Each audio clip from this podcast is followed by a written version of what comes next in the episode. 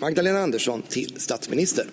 À l'annonce du président du Parlement, les députés du Riksdag se lèvent pour applaudir la nouvelle chef du gouvernement, première femme élue au poste de Premier ministre en Suède, 100 ans après que le pays a accordé le droit de vote aux femmes. Magdalena Andersson essuie une larme, mais l'émotion est de courte durée. Quelques heures plus tard, le Parlement, aux équilibres très serrés, rejette son budget et adopte celui de l'opposition de droite préparé pour la première fois avec l'extrême droite. Si elle se dit prête à s'en accommoder, ses alliés écologistes claquent la porte et Magdalena Andersson annonce alors son retrait. J'ai rencontré le président du Parlement et je lui ai remis ma démission du poste de Premier ministre, mais je lui ai aussi annoncé que j'étais toujours prête à devenir Premier ministre. Car Magdalena Andersson est quasi certaine d'être réélue lors d'un nouveau vote lundi. Les Verts et les centristes ont déjà annoncé qu'ils accepteraient un gouvernement 100% social-démocrate, un gouvernement très minoritaire où il va falloir faire des compromis.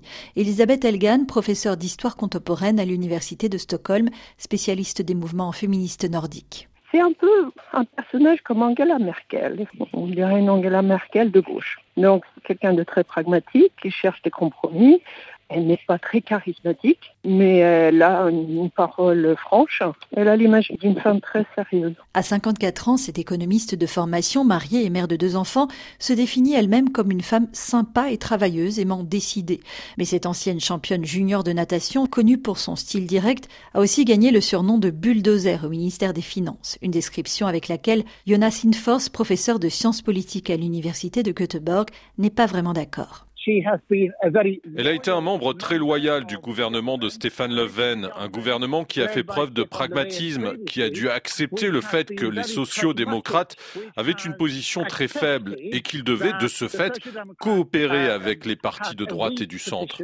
Je ne dirais pas que c'est un bulldozer, mais plutôt une pragmatique. Amie de Stéphane Leven, elle lui a succédé à la tête du Parti social-démocrate au début du mois. Diplômée de la prestigieuse école d'économie de Stockholm, elle fait aussi des études à Harvard. Un profil très différent de son prédécesseur, comme le souligne Johan Okant, spécialiste de la Scandinavie à l'école des hautes études en sciences sociales. Elle se distingue beaucoup moins que son prédécesseur, euh, qui lui était le premier dirigeant syndical à avoir jamais euh, assumé euh, le rôle de Premier ministre dans l'histoire du Parti social-démocrate. Pour un parti ouvrier, c'était quand même aussi quelque chose. Quelque part, il était beaucoup plus en rupture par son profil que Magdalena Anderson, qui elle est vraiment un pur produit de l'aristocratie social-démocrate. Elle est devenue membre des jeunesses social-démocrates à 16 ans. Elle a dirigé le comité de, de sa ville il y a 19. Elle a ensuite fait toute sa carrière dans les cabinets gouvernementaux. En tant que ministre des Finances, Magdalena Anderson s'est illustrée en s'opposant au plan européen de relance pour faire face à la pandémie avant de s'y rallier. Ministre dite frugale, elle a dû faire des concessions. Quand même euh, Magdalena Anderson passe pour euh, un peu la, ce qu'on a appelé la radine de l'Europe euh, à la maison en Suède, elle est plutôt disposée à investir. Puis elle a fait un certain nombre de concessions aux autres partis.